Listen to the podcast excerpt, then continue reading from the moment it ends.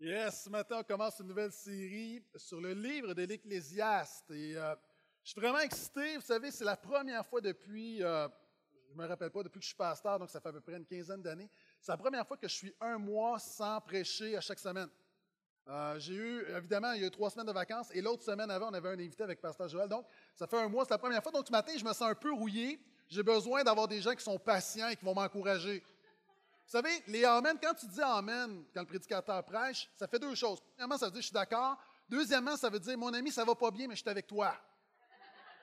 Donc, euh, paraît que c'est comme le vélo, ça se perd pas trop, mais soyez patient avec moi, ça se peut que je bafouille. Donc, ce matin, on commence une série qui se nomme simplement Sous le soleil.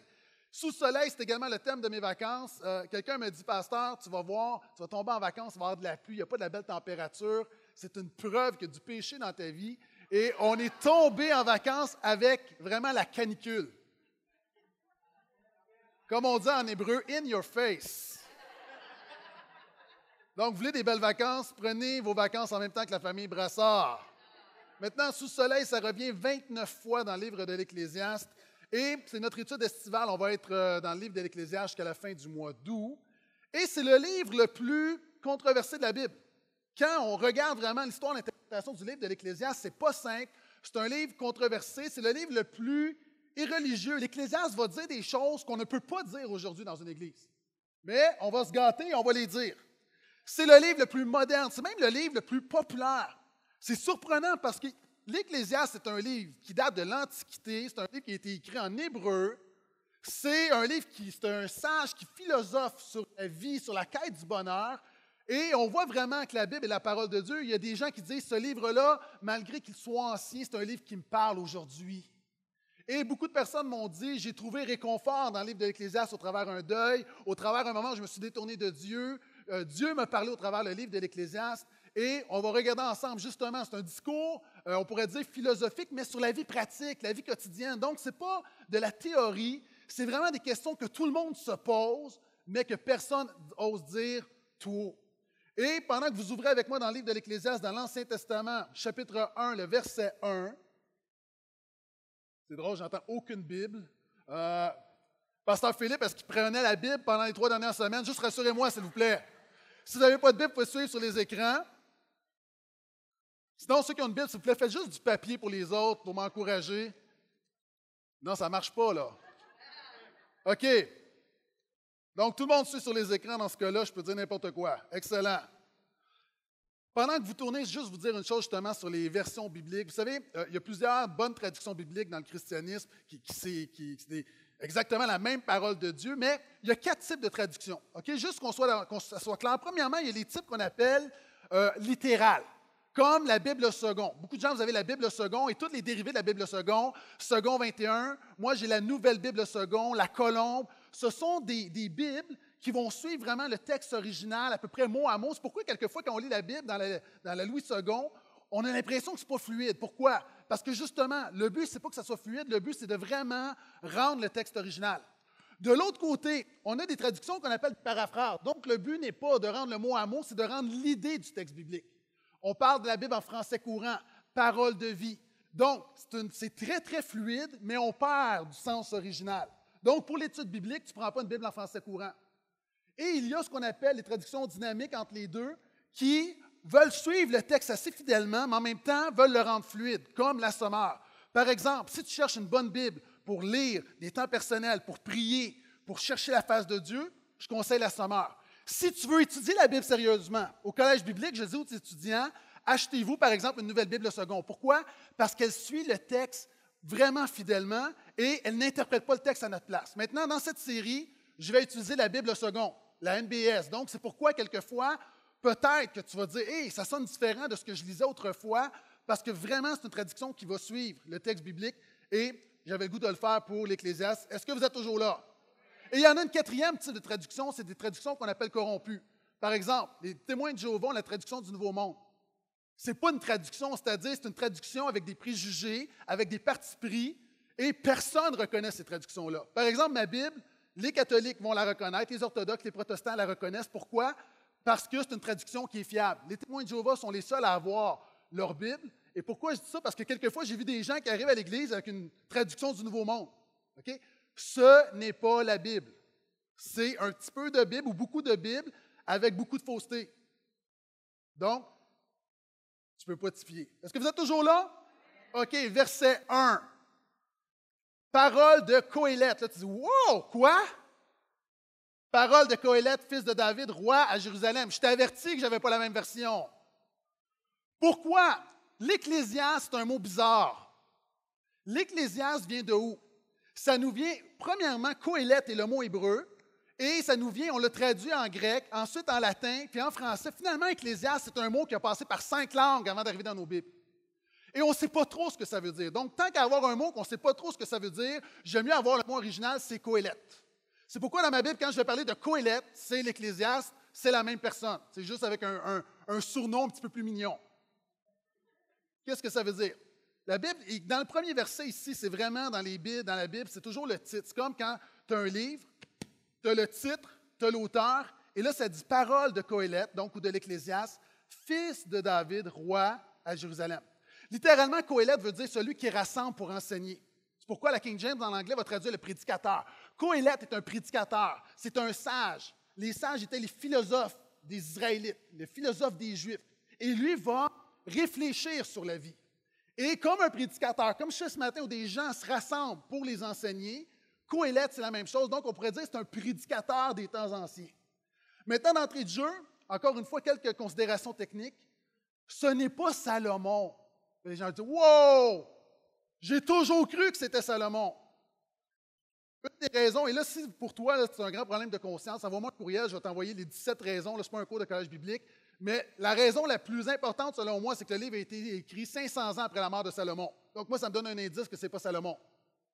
Ce que le personnage veut faire, par contre, il se met dans les souliers de Salomon pour réfléchir sur la vie. Un peu comme j'ai fait, si vous vous rappelez, lorsque j'ai parlé sur la famille, euh, je parlais de Jacob. À un moment donné, je me mets dans les souliers de Jacob et je commence à réfléchir comme Jacob et à parler comme Jacob.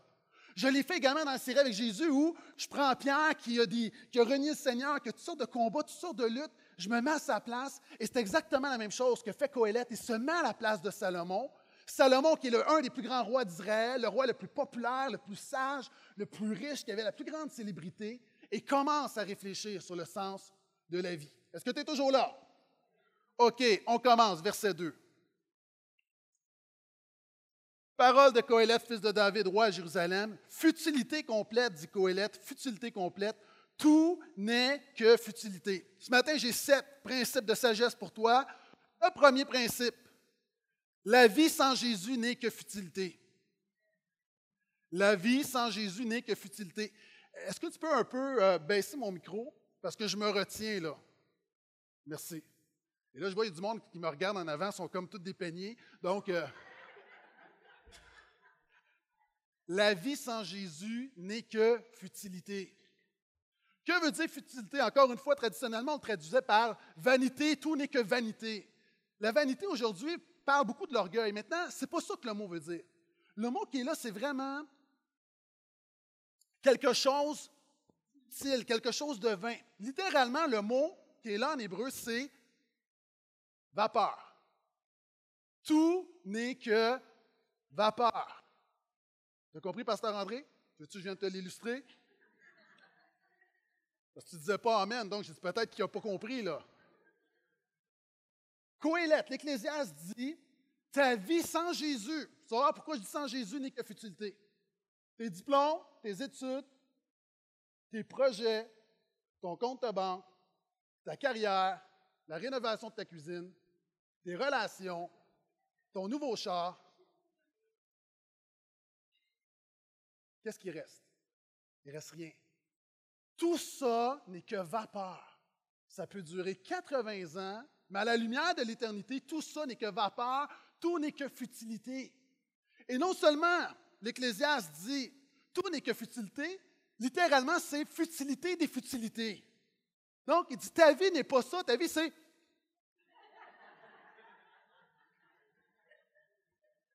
En québécois, c'est comme quand tu dis, tu rajoutes le mot full dans ta phrase. C'est comme.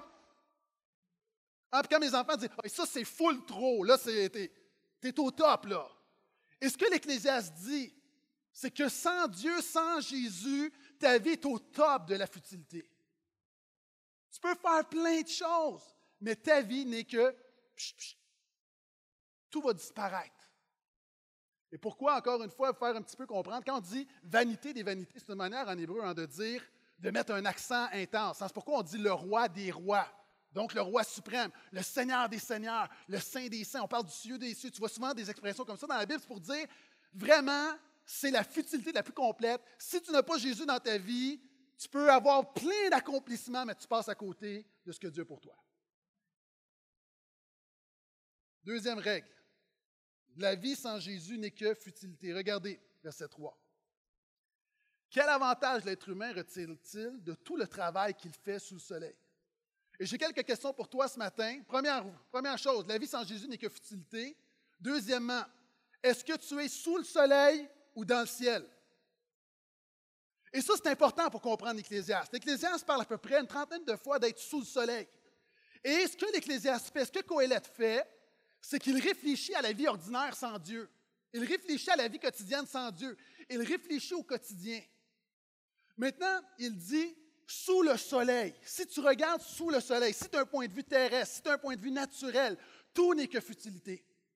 C'est pourquoi tu dois comprendre, et la Bible dit que lorsque tu mets ta foi en Jésus, tu es assis avec Christ dans les lieux célestes. La différence entre un croyant et un incroyant, c'est que l'incroyant est sous le soleil, son point de vue est sous le soleil, ce qui détermine sa vie est sous le soleil, alors que le croyant, ce qui influence sa vie, c'est les cieux, c'est le point de vue de Christ, c'est ce que Jésus a fait pour lui à la croix. Maintenant, ton point de vue est vraiment important, parce que les croyants et les incroyants ont vu la même chose. On a les mêmes cancers, on vit les mêmes morts, on vit les mêmes divorces, les mêmes difficultés, les mêmes faillites, mais ce qui fait la différence, c'est ton point de vue par rapport aux choses. Si je suis au niveau du sol, je ne vois pas très bien. Il y a des gens, je ne te vois pas beaucoup. J'en vois quelques-uns, mais ma vision est limitée. Si je monte, toi en arrière, je te vois, tu dors présentement. Madame, vous mâchez votre gomme trop intensément à l'arrière. Voyez-vous, mon point de vue a changé. La réalité n'a pas changé, mais la manière que je vois les choses a changé. Maintenant, quand tu vis une épreuve, quand tu es sous le soleil, tu vois seulement l'épreuve. Mais quand ta foi est en Jésus, tu es dans les cieux, ton point de vue a changé, tu vois que Dieu est plus grand que tes épreuves. Et c'est pourquoi quand l'Ecclésiaste parle tellement de sous le soleil, ça nous prépare à la venue de Jésus qui nous donne un point de vue, non pas sous le soleil, mais dans les cieux. Si tu comprends, dis un autre en de m'encourager, s'il vous plaît. On continue. Versets 4 à 11.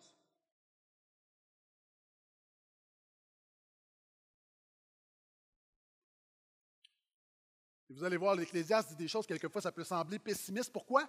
Parce qu'il prend, il fait exprès, il prend le point de vue de l'homme et de la femme ordinaire, sous le soleil, sans Dieu, et commence à leur faire réaliser, il met leur souliers pour leur faire réaliser qu'ils ont besoin de Jésus, qu'ils ont besoin de Dieu. Une génération s'en va, une génération vient, et la terre subsiste toujours. Le soleil se lève, le soleil se couche, il aspire au lieu d'où il se lève. Allant vers le vent, tournant vers le nord, tournant, tournant va le vent, et le vent reprend tous ses tours. Tous les torrents vont à la mer, et la mer n'est pas remplie. Vers le lieu où il coule, les torrents continuent à couler. Tout est fatigant, plus qu'on peut le dire. L'œil n'est pas rassasié de voir, l'oreille ne se lasse pas d'entendre. Ce qui a été, ce qui sera, ce qui s'est fait, ce qui se fera, et il n'y a rien de nouveau sous le soleil. Y a-t-il une chose dont on dise, regarde, c'est nouveau? Elle était déjà là bien avant nous. Il n'y a pas de souvenir du passé, de ce qui sera dans l'avenir, ne laissera pas non plus de souvenir chez ceux qui viendront par la suite. La troisième vérité que nous enseigne Coëlette, c'est la vie sous le soleil est répétitive et insatisfaisante. Ça, c'est vrai, il y a des chrétiens, là, tu vis sous le soleil, tu vis, tu es trop dans la terre. Vous savez, il y a des gens qui sont tellement dans les cieux, qui sont médiocres sur la terre, mais il y a des gens qui sont tellement sur la terre qui n'ont pas leur héritage des cieux. Et il y a des gens qui sont devant moi, ta vie est insatisfaisante, elle est répétitive. Et Coëlette donne plein d'exemples. Il dit, une génération vient, une génération va. Ça ne change pas. Le jour de ma naissance est le jour exact de ma naissance, à peu près au même moment, mon grand-père est mort. À peu près en même temps. Je nais, il meurt. Beaucoup d'entre vous, vous passez votre vie entre l'hôpital pour les naissances et le salon funéraire pour les décès. Vous savez que si une business qui ne fera jamais faillite, c'est les salons funéraires. Il n'y a jamais un salon funéraire qui a fermé parce qu'il n'y avait pas assez de morts. Il n'y a plus personne qui meurt, non. Et l'Ecclésiaste nous dit les générations passent. Il dit le soleil. Pendant mes vacances, vous savez, moi, mon soleil, lorsque je suis assis sur ma terrasse, mon soleil passe, là, il va en haut de ma puis il va se cacher là-bas. Il n'est pas original, il a fait la même chose tout le long de mes vacances. Toujours, toujours, toujours. Il n'y a personne le matin, tu dis Où est le soleil ce matin? Très prévisible. Toujours la même chose. On pense que tout évolue, tout change. Le soleil. Il donne l'exemple du vent. On a eu une méga tempête la semaine dernière. Il y a eu du vent, et vous l'avez vécu, je l'ai vécu, manqué d'électricité, je vais y revenir. On a eu du vent de manière incroyable, mais savez-vous quoi? Le vent n'est pas backorder, il n'est pas épuisé, il y en a encore. L'eau n'est jamais, il n'y a jamais trop d'eau, c'est comme tout continue. Et l'Ecclésiaste est en train de dire la vie est répétitive, elle est insatisfaisante. Et vous savez, il y a même des gens qui ont cette conception de la foi, même à l'époque de l'apôtre Pierre. Vous savez, Jésus dit Jésus est venu pour mourir, ressusciter, il est à la droite de Dieu le Père, mais il a dit Je vais revenir. Et à l'époque de Pierre, pas longtemps, la génération après Jésus, savez-vous ce que les chrétiens disaient dans les églises? Où est la promesse de son retour? On vit exactement ce qui a toujours été, il n'y a rien qui bouge. Déjà, il y a des gens, dans la génération après Jésus, disaient la vie, même la vie chrétienne, c'est répétitif. Et quelquefois, le quotidien, on va se dire les vraies choses, le quotidien peut être plate et peut être très insatisfaisant. Avez-vous remarqué, nos journées, c'est toujours la même chose? Moi, je me lève, c'est toujours le même fichu réveil matin. Même sonnerie. Fichu, c'est correct, c'est un beau mot. Ça se dit fichu, oui. Juste être sûr, après une semaine de vacances, je veux savoir ce qui est correct ou pas. Je me laisse toujours la même chose. Je fais le café, toujours la même chose. Je mange toujours à peu près la même chose depuis des années. Des mini wheat ou une toast au beurre de pinot quand je veux me gâter.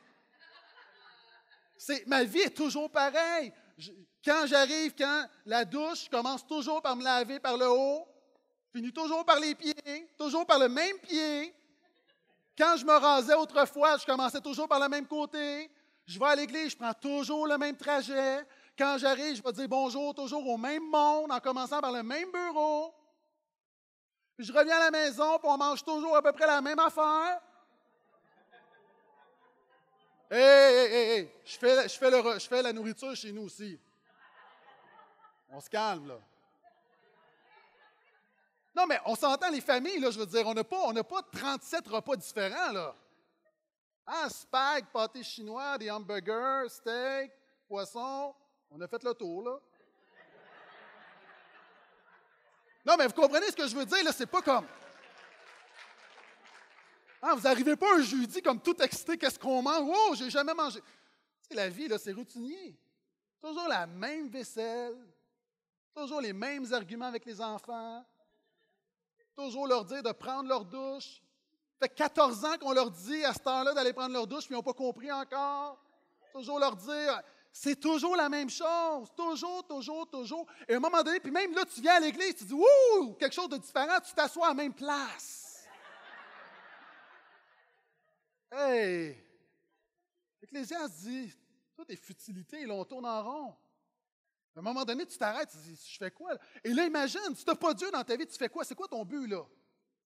Et c'est ça l'Ecclésiaste qui veut, nous faire comprendre. La vie sous le soleil est insatisfaisante. Toujours, toujours la même chose. Je continue. 12 à 18. Il dit, moi, Coëlette, moi, l'Ecclésiaste, j'ai été roi sur Israël à Jérusalem. Mais c'est là, il prend les chaussures, il se met dans les souliers de Salomon, et là, commence à réfléchir. Parce que vous savez, le roi Salomon, et je vais y revenir également, est un homme qui, était, qui avait reçu la sagesse, qui était le, roi le plus sage, même le plus sage de son époque. Ah, aujourd'hui, on va beaucoup valoriser euh, le vedettariat. Hein. Dans une télé-réalité, tu es quelqu'un. À l'époque, c'était la sagesse qui était la vertu numéro un. Et Salomon était le sage par excellence. Et Salomon a mal fini.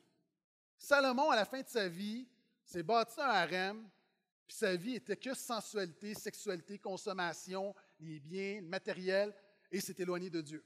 Et là, le sage Coëlette se met dans les souliers de Salomon et commence à réfléchir. Et regardez, moi, Coëlette, j'ai été roi sur Israël à Jérusalem.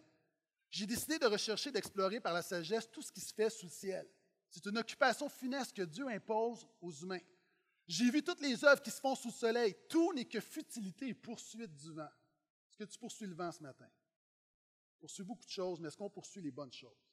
Ce qui est courbé ne peut être redressé, ce qui manque ne peut être compté. Je me suis dit, moi, j'ai développé et amassé plus de sagesse que tous ceux qui m'ont précédé à Jérusalem. Et mon cœur a vu beaucoup de sagesse et de connaissance. J'ai décidé de connaître la sagesse et de connaître la démence et la folie. Je sais que cela aussi n'est que, poursuite du vent. Car avec beaucoup de sagesse, on a beaucoup de contrariétés. Plus on a de connaissances, plus on a de tourments. Ici, là, il y a un principe très important. L'être humain dirige sa vie en fonction de deux choses. Soit que tu t'appuies sur la raison humaine, ou soit que tu t'appuies sur la révélation divine. C'est vraiment important. Salomon est un homme qui a connu Dieu, qui vivait quelque chose avec Dieu, qui connaissait la parole de Dieu, qui marchait selon la parole de Dieu. Et c'est un homme, à un moment donné, qui a rejeté Dieu et a commencé à marcher par son propre raisonnement. Il a appuyé sa vie sur lui. Il est devenu le centre de sa vie. Et Salomon a expérimenté les deux. Et je te pose la question, je sais a des gens, tu es ici ce matin, tu te considères comme un incroyant, mais je m'adresse également à des gens qui sont croyants. Tu dis que tu as Jésus dans ta vie, mais je te pose la question, dans ton quotidien, es-tu plus influencé par la raison humaine que par la révélation divine? Regardez Coëlette. Quand vous lisez, par exemple, le livre des Proverbes de Salomon, il dit Qu'est-ce qui est le commencement de la sagesse? La crainte du Seigneur. Tout tourne autour du Seigneur. Maintenant, regardez là. Il dit, moi, j'ai décidé, j'ai vu, je me suis dit.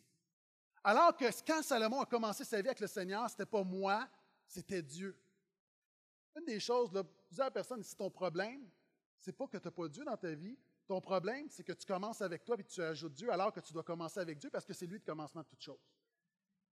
Il y a des gens, tu, bâtis ta vie mais le problème de ta vie, ce n'est pas que tu bâtis mal, c'est que le commencement de toute chose, ce n'est pas Jésus dans ta vie.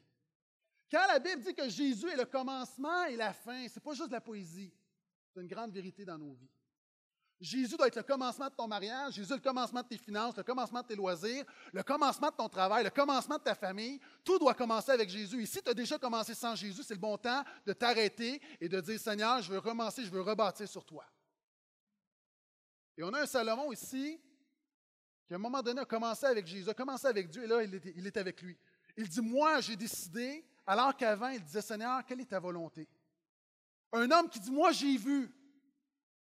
Alors que l'apôtre Paul va dire, par exemple, nous, marchons par la foi et non par la vue. Vous savez, il y a un problème, quelquefois, le croyant, on a, on a des crises de foi, et je ne parle pas de ce, de ce foi-là, quand à un moment donné, tu as une réalité dans ta vie que tu dois décider est-ce que je marche par la foi ou je marche avec ce que je vois? C'est beaucoup plus sécurisant de marcher avec ce que tu vois. Le problème, ta foi va t'emmener beaucoup plus loin que ce que tu vois.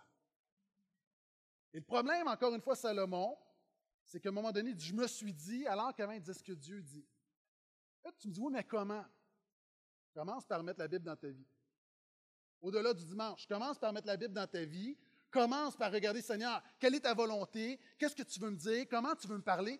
On l'appelle la parole de Dieu. Est-ce qu'on pourrait la laisser nous parler?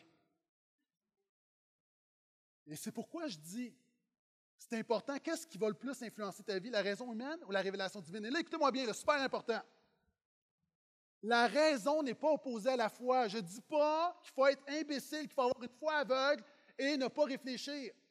Ce que je dis, et je l'ai écrit parce que je trouvais ça tellement bon que j'avais peur de ne pas m'en rappeler. Le christianisme n'est pas la foi opposée à la raison, mais la raison influencée par la foi. C'est bon, ça. C'est moi qui ai trouvé ça tout seul.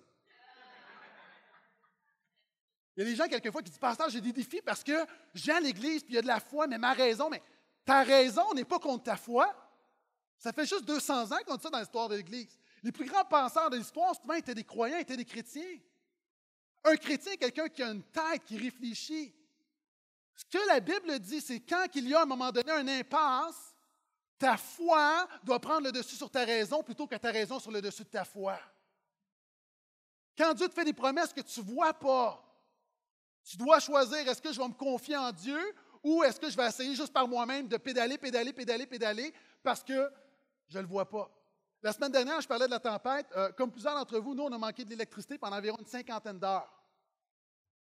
C'était long. Et là, tout à coup, euh, où on était, euh, ce qui nous amenait l'électricité, les, poteaux ont tombé. les poteaux ont tombé, les fils étaient brisés. C'était incroyable. Au début, tu, perds, tu manques d'électricité, ça va durer une heure. Et là, après 50 heures, je décide d'aller voir, puis il y a les, les gars d'Hydro-Québec qui travaillent. Et là, moi, j'avais un, j'ai un voisin qui a travaillé pour euh, Hydro-Québec, puis il disait Oh, non, non, moi, je connais ça, là. On était samedi, puis il dit Nous autres, on n'en aura pas avant mercredi. Ouais, au début, pour la vraie histoire, au début, ça a commencé lundi. Mardi, tu parles avec un autre voisin, puis finalement, tu parles à ton quatrième voisin, c'est rendu vendredi. Et là, tout le monde dans le quartier, non, non, on n'en a pas jusqu'à vendredi, c'est fini, c'est fini, c'est fini. Et là, j'arrive, je vois les gars d'Hydro qui sont là, et là, j'essaie d'évaluer. Je dis, tu sais, je connais pas ça, mais j'évalue à peu près. Là, je demande aux gars, ça va prendre combien de temps? Il dit, bon, il dit, si vous êtes chanceux, vous allez en avoir d'ici la fin de la journée, sinon c'est demain.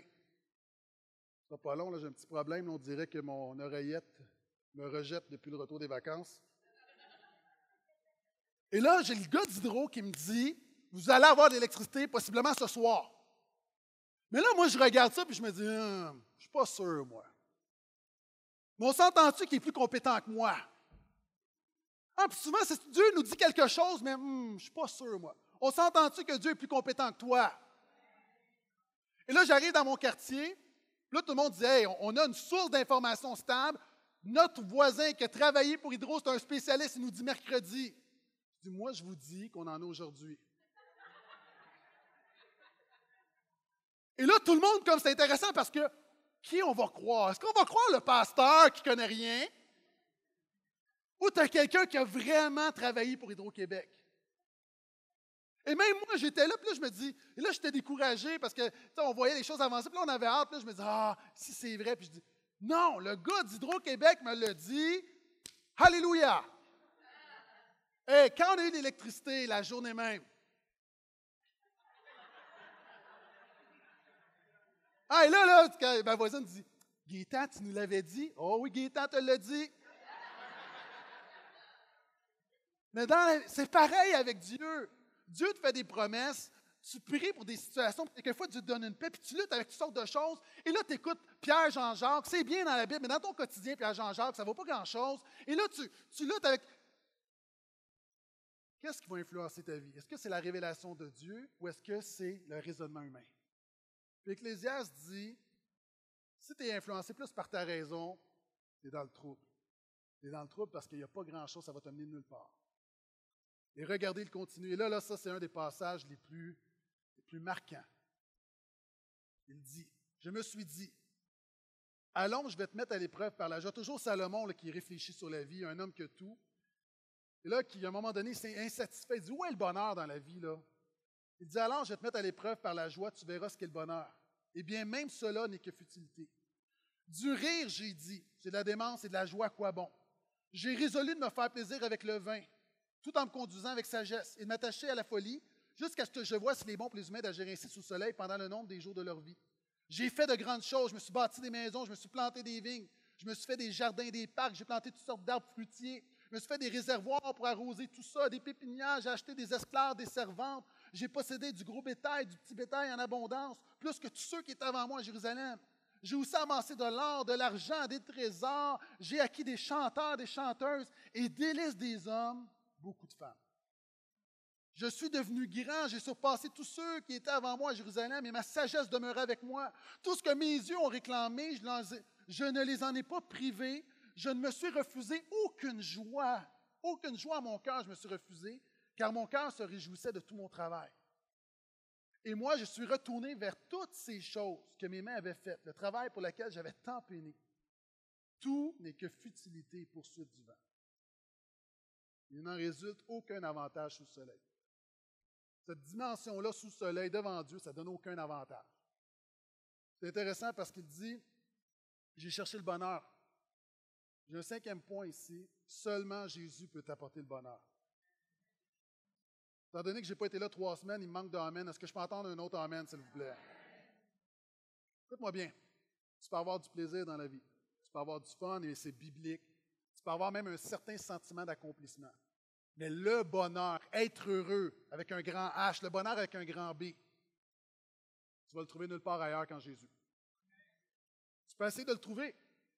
Salomon dit, voici, j'ai voulu rire, hein, l'humour. avec mon épouse, j'ai été au festival juste pour rire. Je ne suis pas plus heureux. Salomon dit, on a ri, on a ri. Je ne suis pas plus heureux. Il dit même, il dit, je me suis lancé dans le vin.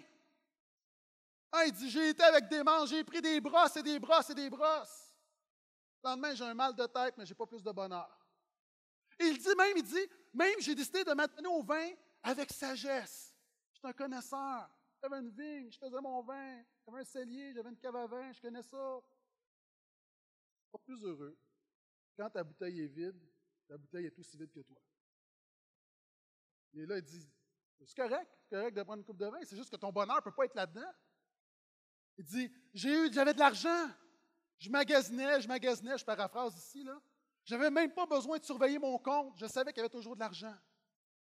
Ah, pour moi, là, très, très, sérieusement, pour moi, la définition de la richesse, c'est si tu peux passer un mois sans regarder ton compte de banque parce que tu es sûr que tout passe, que tout va bien, tu es bien dans la vie. Est-ce que des gens comme moi, vous surveillez votre compte assez souvent? Quelquefois, plusieurs fois par jour? Non?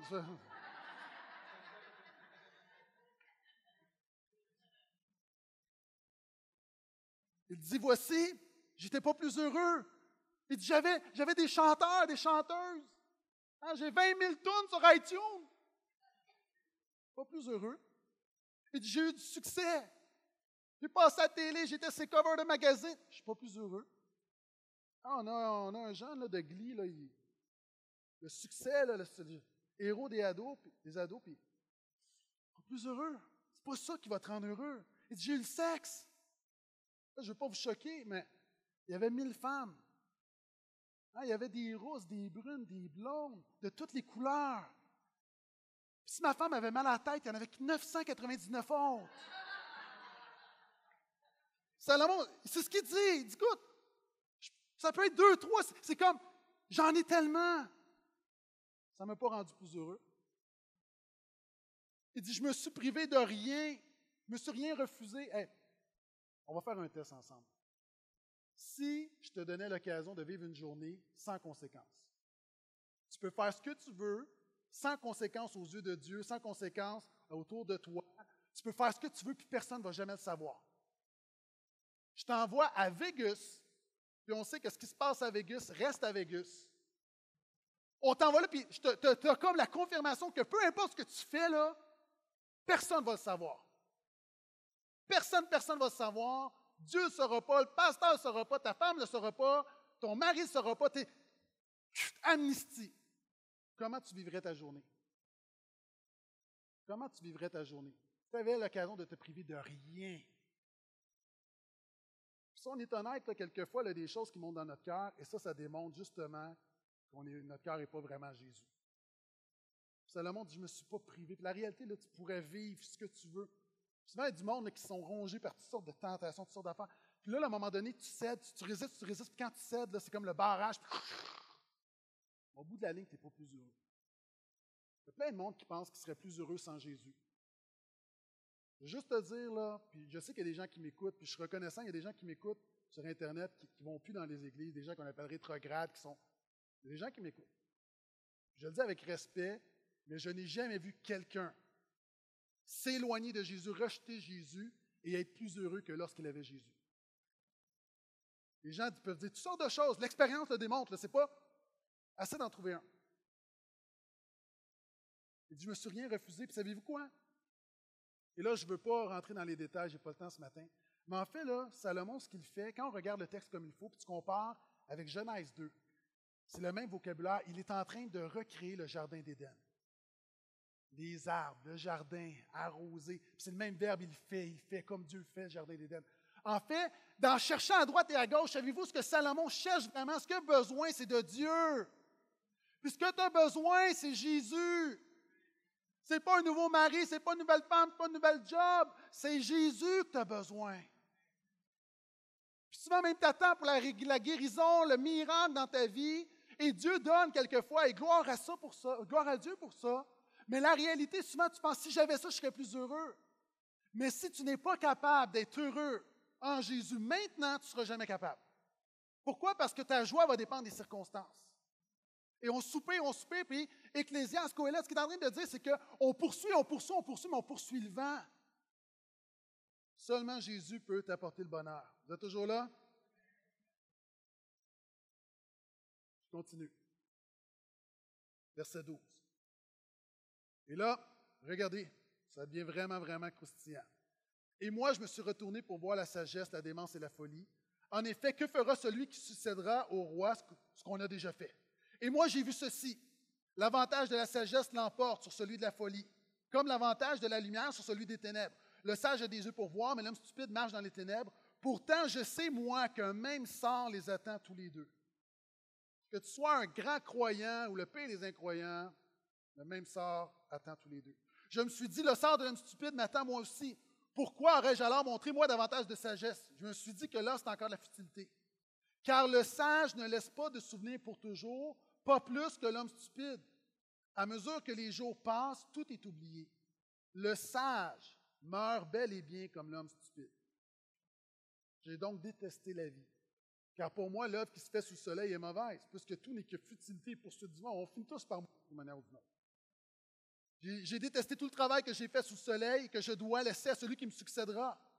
Qui sait s'il sera sage ou fou? Pourtant, il aura pouvoir sur tout le travail que moi j'ai fait. Je continue. J'en suis venu à me décourager.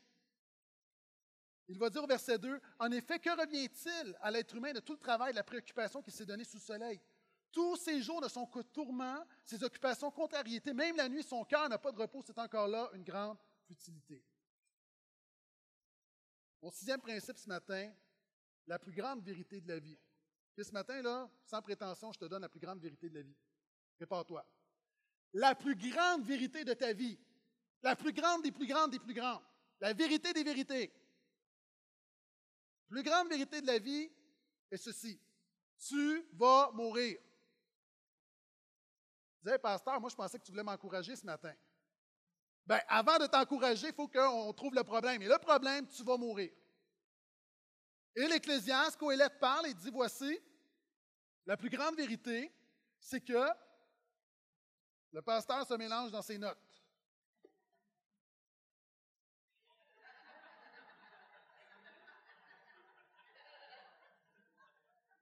Il y a du monde qui ne dit pas assez Amen, il y a du monde qui dit trop Amen. Eh, le, juste, le juste meurt autant que l'homme stupide. Nous allons tous mourir. pendant mes vacances, puis en revenant, le, choc de voir que notre frère Noël Séguin est décédé. Est-ce qu'on peut mettre l'image, s'il vous plaît? Photo de Noël. C'est comme, wow! Hein, c'est comme, il y a des gens qui sont là, fidèles, puis hein, c'est comme, il y a des gens qui font partie des meubles, et tout à coup, le meuble est parti. C'est comme, la réalité, chacun d'entre vous, là, vous allez tous mourir votre tour va venir, mon tour va venir. C'est la plus grande vérité. Et l'Ecclésiaste dit, à un moment donné, il faut se remettre en question parce qu'on fait tellement d'affaires, mais on oublie l'essentiel, c'est que tout ça se termine, on va mourir. Et savez-vous, il continue en disant, nous allons tous être rapidement oubliés.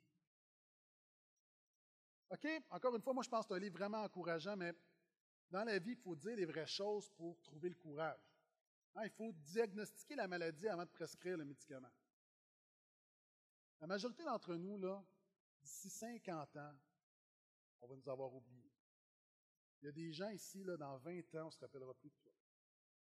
Les gens, tu es peut-être plus jeune, mais je te donne une conviction, Jésus est revenu dans 100 ans, là, il n'y aura pas un jour pour te célébrer où on va. Est-ce qu'on peut mettre l'autre image? Mon grand-père. Mon grand-père est un homme qui a fait la, guerre, hein, qui a eu 12 enfants, qui. Puis j'ai de la difficulté à me rappeler de son prénom, je ne l'ai pas connu. L'ensemble de ses enfants sont en train de mourir. Il en reste quelques-uns dans mon père. La réalité, c'est que moi, je me rappelle à peu près pas, je connais rien de lui. Mes enfants, c'est comme, connaissent vraiment rien. Je présente la photo à mes enfants, ils ne savent même pas c'est qui. La réalité, c'est un homme qui a, travaillé fort toute sa vie, qui a fait la guerre, qui est une bonne personne, mais même pas 50 ans après sa mort, il n'y a personne qui va se rappeler de lui. Ça, c'est notre réalité à tous. Dans un monde de, de célébrité, on l'oublie là où la réalité, là, qui a gagné Star Academy il y a 10 ans? vous allez vous en rappeler si vous êtes fan, là, mais vous comprenez ce que je veux dire? Qui a gagné la voix dans 20 ans? On va-tu va faire une fête à chaque année? Non, c'est futilité. On s'en rappellera pas. Et ce qui est de pire, c'est que, vous savez, hier, je disais le journal La Presse, il y avait les 48 morts du lac Mégantic, puis il y avait un article avec un, petit article, une photo, puis un petit article pour chacun, pour dire afin qu'on ne les oublie jamais. C'est super honorable, là c'est futilité. La réalité, là, est-ce que vous êtes capable de me nommer dix noms de ceux qui sont morts au lac Mégantic? Vous êtes capable de m'en nommer cinq? la majorité des Québécois vont avoir la difficulté à en nommer un dans un an. Pourquoi? Pas par manque de respect. La vie, la vie, la vie. On doit s'arrêter et réaliser que nous allons tous mourir. Et l'Ecclésiaste dit ce qui est terrible, c'est que non seulement on va tous mourir, on va être oubliés, mais on ne peut rien emmener. Moi, j'ai fait, j'ai beaucoup de funérailles n'ai jamais vu derrière le corbillard un camion de Secure, Garda ou la Brink. Hein, où on met la personne dans le trou et là, on arrive avec les sacs d'argent. Non, tu n'amènes rien. Et pire encore, il y a quelqu'un d'autre qui n'a pas travaillé qui va récolter tout ce que tu as fait. Tu travailles fort dans ta job, tu travailles, tu travailles, tu travailles, tu bâtis des affaires, une structure, tout ça. La réalité, on peut te mettre à la porte et c'est un petit jeune qui va prendre ta place. Et là où tu es au travail, OK, tu peux démissionner, mais est-ce que dans un an, on va vraiment encore parler de toi à la pause du midi? Tout est futilité. Tout est futilité. La plus grande vérité, on va mourir. Et c'est pourquoi tu as besoin de Jésus. Pourquoi? Parce que si tu es sous le soleil, tu es sans Jésus, tu meurs, c'est fini.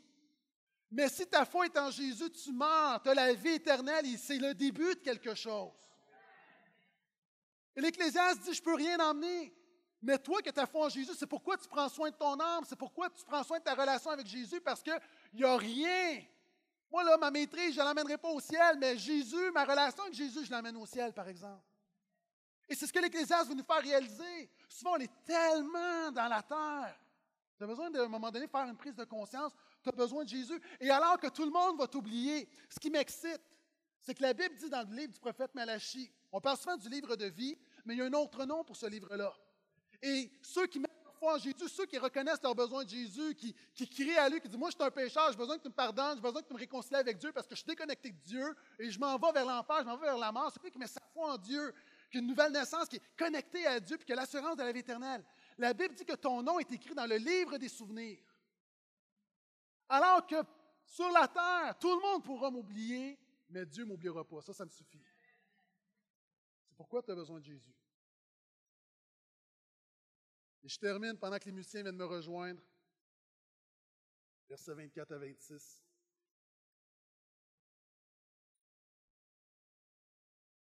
Je veux juste vous redonner les points. Premièrement, la vie sans Jésus n'est que futilité. Deuxièmement, es-tu sous le soleil ou dans le ciel? Troisièmement, la vie sous le soleil est répétitive et insatisfaisante. Quatre, est-ce que tu es plus influencé par la raison humaine que par la révélation divine? Cinq, seulement Jésus peut t'apporter le bonheur. Six, la plus grande vérité de la vie, tu vas mourir. Sept, qu'est-ce que tu poursuis, le vent ou Jésus? Voici ce qu'il dit. Il n'y a de bon pour l'être humain que de manger, de boire et de voir le bonheur dans son travail. Moi, je l'ai vu, cela vient de Dieu. Qui donc peut manger et éprouver du plaisir en dehors de moi?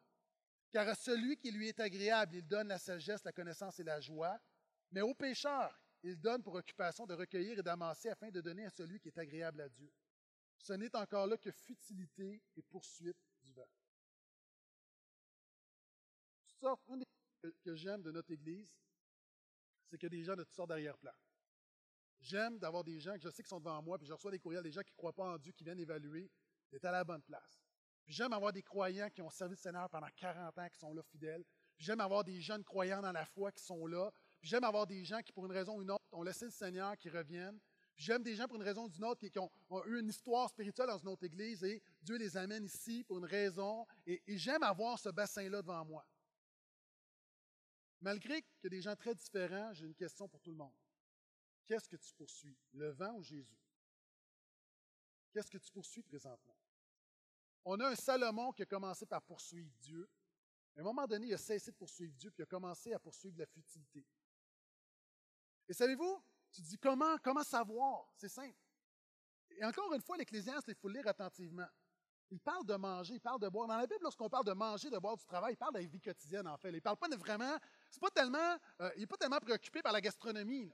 Ce qu'il veut dire, c'est que, regardez, il parle de manger, de boire, du travail, il parle de Dieu. Pour la première fois, il commence à parler de Dieu. Et en fait, l'Ecclésiaste dit, tout ça est futilité. Mais si tu mets Dieu dans ton quotidien, ça fait la différence. Et le problème de Salomon, c'est a sorti Dieu de son quotidien. Je te pose la question, est-ce que Dieu est dans ton quotidien? Dieu est dans ma vie aujourd'hui? Non, non, non, ça c'est une journée de dimanche. Est-ce que Jésus est dans ton quotidien? Si Jésus n'est pas dans ton quotidien, tu peux l'appeler, tu peux dire Jésus, mon sauveur, mon Seigneur, j'en ai rien à faire. Est-ce que Jésus est dans ton quotidien? Parce que j'ai vu trop de monde dire Jésus, mon sauveur, mon Seigneur, mais Jésus n'est pas dans leur vie.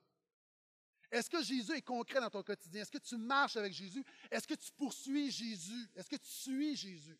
Si tu ne le fais pas, tu poursuis le vent. Puis il y a des chrétiens qui vont se rendre compte qu'ils ont passé leur vie dans un climat religieux à poursuivre le vent. Et Salomon dit tout ça n'est que poursuite du vent. J'aimerais terminer avec ceci. Personnellement, vous savez, j'enseigne, euh, l'Ancien Testament et je crois que Salomon ne s'est pas repenti. Maintenant, tu as le droit d'être en désaccord avec moi. Pourquoi? Parce que dans le livre de, de Coëlette, l'Ecclésiaste, on ne parle pas, le nom de Salomon n'est pas là. Alors que dans tous les autres livres de Salomon, son nom est là. Comme je vous dis, le livre a été écrit 15 ans plus tard, et beaucoup de chrétiens sont tellement mal à l'aise. Comment un roi, et reste avec moi, j'ai presque terminé, comment un roi aussi sage a pu mal finir? On est tellement mal avec ça qu'on a voulu justifier en disant non, non, il faut que ce soit repenti. Maintenant, moi, j'ai appris une chose, je ne veux pas faire dire à la Bible ce qui me fait du bien, je veux savoir qu'est-ce que la Bible dit. Et quand je regarde dans le livre des rois, chapitre 1 à 11, l'histoire de Salomon, le dernier chapitre de la vie de Salomon, ça se termine mal, il est loin de Dieu. Et lorsqu'on donne sa nécrologie, c'est-à-dire tel roi, fils de David, il a servi le Seigneur ou pas, c'est un peu ambivalent. La Bible ne dit pas clairement que Salomon s'est repenti. Maintenant, tu peux croire que Coëlette, l'Ecclésiaste, c'est la repentance de Salomon. Pour moi, ce n'est pas tellement important. Une chose, par exemple, qu'on va être d'accord, c'est que l'exemple de Salomon nous avertit de bien finir la course. Salomon a bien commencé à mal terminer la course. J'aimerais te présenter une vidéo d'un homme qui a fini la course. Salomon, puis si on regarde cette portion-là de Coëlette, le, message, une chose à retenir, c'est l'exemple de Salomon, est un avertissement à bien finir. C'est ça, c'est l'ensemble. Un homme qui avait tout, un homme qui a bien commencé avec Dieu, un leader, un homme qui a fini sans Dieu. Puis si tu crois qu'il s'est repenti, tant mieux, mais la réalité, c'est qu'à un moment donné, dans sa vie, Salomon a lâché la course. Et j'aimerais te présenter une vidéo de Derek Redmond. En 1992, aux Jeux olympiques de Barcelone, aux 400 mètres, Redmond était le favori pour remporter la médaille d'or. Maintenant, voici ce qui s'est passé.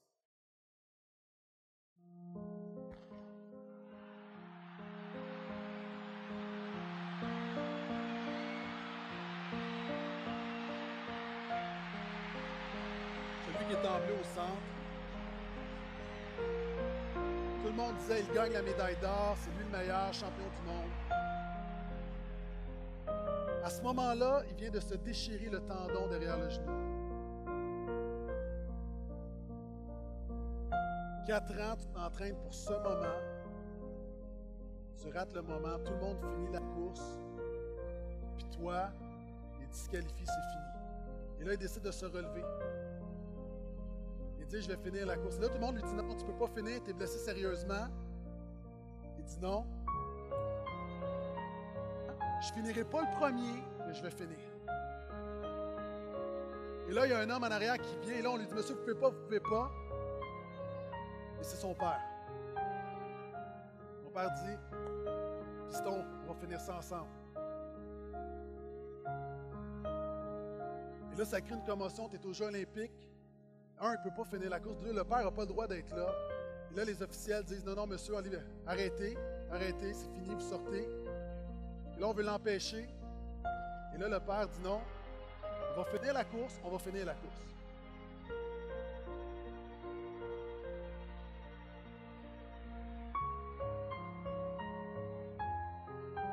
Et là, ça se parle dans les walkie-talkies. Là, plusieurs personnes veulent le convaincre qu'arrêtez, monsieur, on est aux Jeux vous ne pouvez pas faire ce que vous voulez. Mais lui est déterminé parce que son fils termine la course. Alors que le fils n'est plus, capable. Douleur physique, douleur morale, le père qui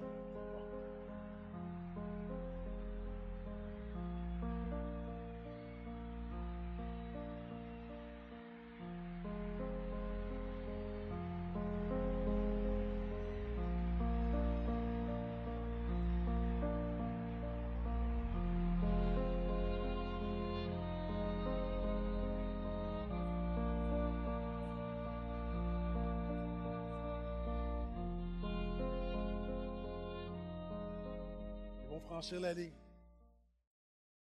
La Bible dit que la vie chrétienne est une course. Hébreu 11 nous parle de courir la course de la foi. Salomon, selon moi, a cessé de courir la course de la foi. Les gens qui sont devant moi, tu as cessé de courir la course de la foi. Tu as arrêté. Tu peux être là physiquement. Il y a quelque chose dans ta foi qui a arrêté. D'autres gens qui sont devant moi, tu n'as pas commencé encore. Ne savais même pas qu'il y avait une course. Il y en a d'autres, tu souffres, tu es malade, tu es éprouvé. Il y a comme une petite voix qui te dit Est-ce que ça vaut la peine de continuer? Le message de ce matin veut dire une chose. Moi, je t'encourage à te relever et à finir la course. le Père est avec toi, tu n'es pas seul là-dedans. Le Père est avec toi, Dieu est avec toi. Tu ne le vois pas. Mais comme ce Père-là qui, qui encore une fois, marche par la foi et non par la vue, le Père est là qui te porte. Les gens, peut-être, ici ce matin, tu es là, là, ça fait des années peut-être tu n'es pas venu dans une église, ou tu m'écoutes sur Internet, tu es là, tu penses que tu es tout seul dans ta maison, puis personne ne te voit, puis juste te dire là, que moi, là, là, au moment où je te parle, je crois que c'est pour quelqu'un a conscience qu'il y a quelque chose qui se passe dans ton cœur, puis Dieu est là avec toi. Moi, je veux juste t'encourager à te lever, à finir la course. J'aimerais, si on peut juste pencher la tête, je veux prier pour toi ce matin.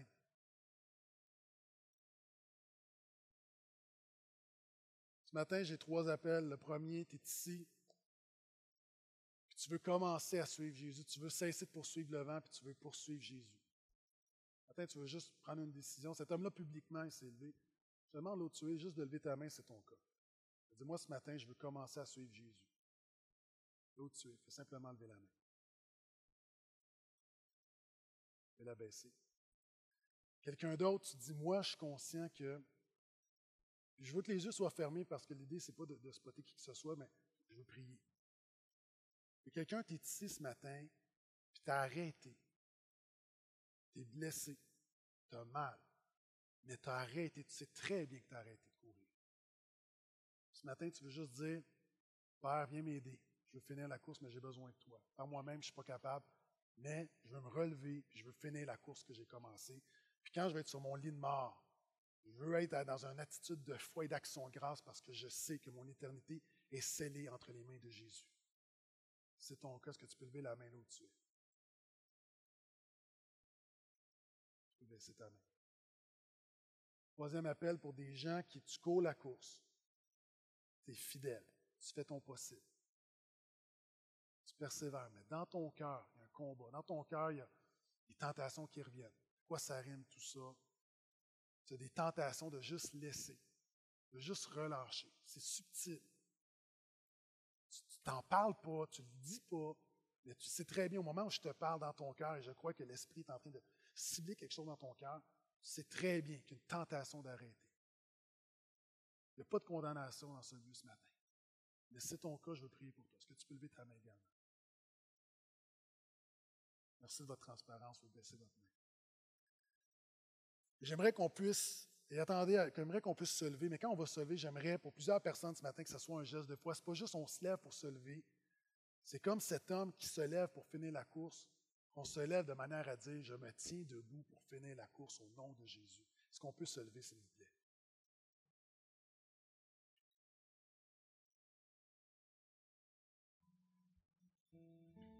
Seigneur, je veux te, te remercier pour chaque personne ce matin qui, qui a faim et soif de ta parole, qui ouvre son cœur à ton œuvre, Jésus. Seigneur, on a besoin de ta grâce pour terminer la course. Alors qu'un Salomon qui était tellement plus sage que nous, qui avait tellement plus que nous, si un homme comme lui s'est détourné pendant une période de sa vie, Seigneur, à plus forte raison, est-ce qu'on doit s'interroger également sur nous-mêmes?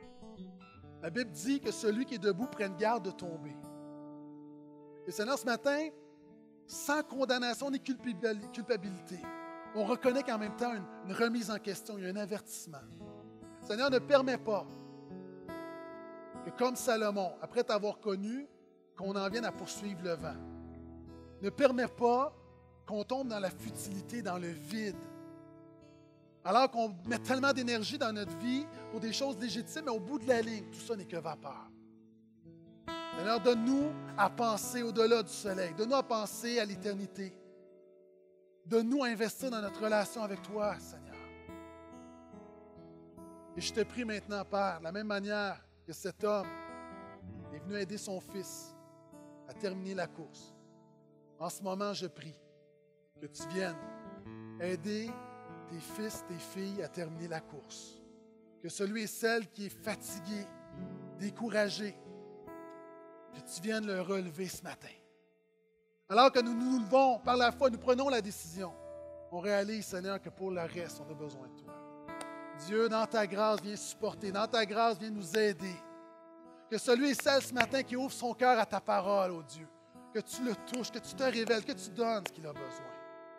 Alors que nous disons, je te suivrai, nous savons que tu nous aideras à te suivre. Alléluia.